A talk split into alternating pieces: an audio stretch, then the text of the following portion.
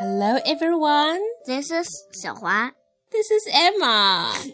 啊，我们的 Change of Roles 什么时候才结束啊，Emma？小华。嗯，过完暑假。 Okay, so for the whole summer vacation, I'm going to be Emma 嗯哼 and I'm gonna be your mom. Oh, okay. Then why don't I read you a book today, Mother? Yes.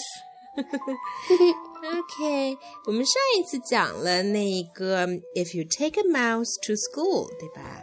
我们今天来讲它的姐妹篇，Another story called If you give a mouse a cookie。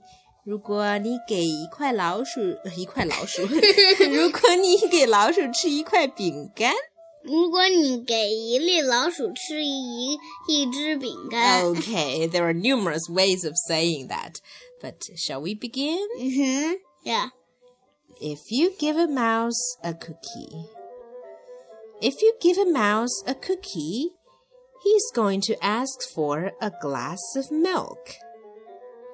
When you give him the milk, he'll probably ask you for a straw. when he's finished, he'll ask for a napkin. Then he'll want to look in the mirror to make sure he doesn't have a milk mustache. now, Xiaohua, do you want to translate this? Yeah. Okay. How do you translate it? 如如果你要给一只老鼠一个饼干， 它就会要要你给他一一杯奶。当你给他那杯奶的时候，他就要你给他一个吸管儿。呃，要一个吸管是吧？Okay, and what happens after that? 他他会呃要一个餐巾纸，他会向你要一个餐巾纸。然后呢？它它会它会让你带它去看看镜子里面，嗯，去确定它没有一个奶胡子。奶胡子 milk mustache. Okay. When he looks into the mirror, he might notice his hair needs a trim. So he'll probably ask for a pair of nail scissors. Okay. 翻译。 So, So，嗯，它会发现它的毛需要剪一下，对了，然后它会要你要你一一给他一个给它指甲刀。一个指甲刀。对了。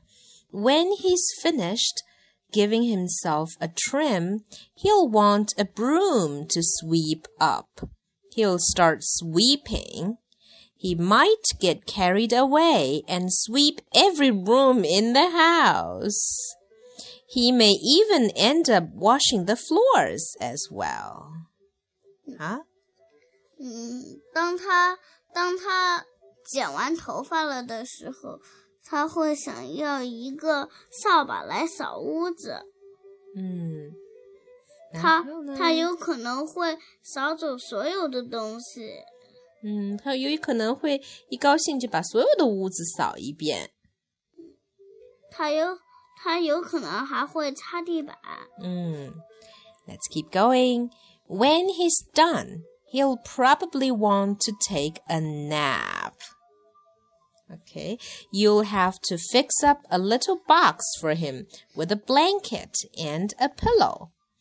He'll crawl in, make himself comfortable, and fluff the pillow a few times. 你你需要给他一个小小床和一个枕头。嗯他嗯，他要他会找一个舒服的地方，然后把枕头给抖一抖抖松了嗯抖松几下。 and he'll probably ask you to read him a story. So you'll read to him for one of your uh, so you will read to him from one of your books, and he'll ask to see the pictures.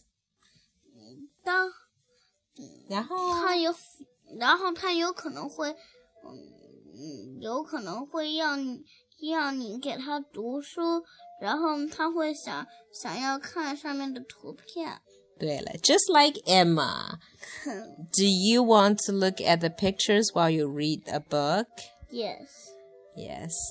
When he looks at the pictures, he'll get so excited. He'll want to draw one of his own.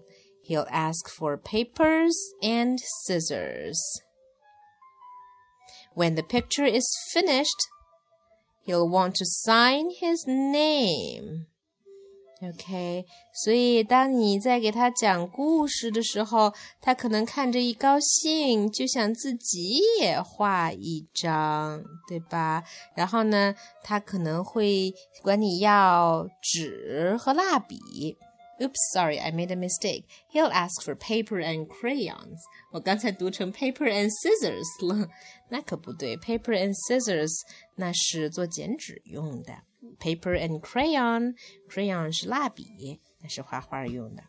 他画完了以后呢，他可能想把自己的名字签上。So he'll want to sign his name with a pen. Then he'll want to hang his picture on your refrigerator. do you want to do the same thing always? Yes.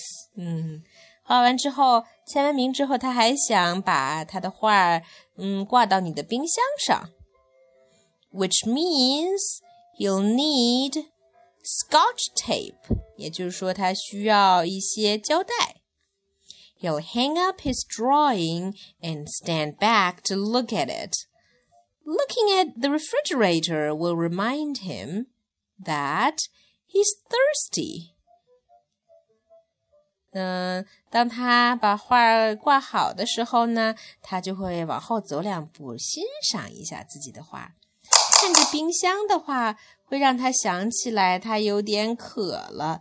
于是，so he'll ask for a glass of milk。他就嗯，他就会管你要牛奶。And chances are, if he asks for a glass of milk. He's going to watch want want a cookie to go with it. 于是他如果想要喝牛奶的话，他可能就会想跟你要一个饼干来配着吃。So if you give a mouse a cookie, he's going to ask for a glass of milk, and that's only the beginning. 所以这个故事是不是永远也讲不完了呀？对。And again, he wants milk. Again, he wants to look at the mirror. And again, he wants a picture and a book. Okay, the end. The end. Goodbye. Bye bye. Bye bye.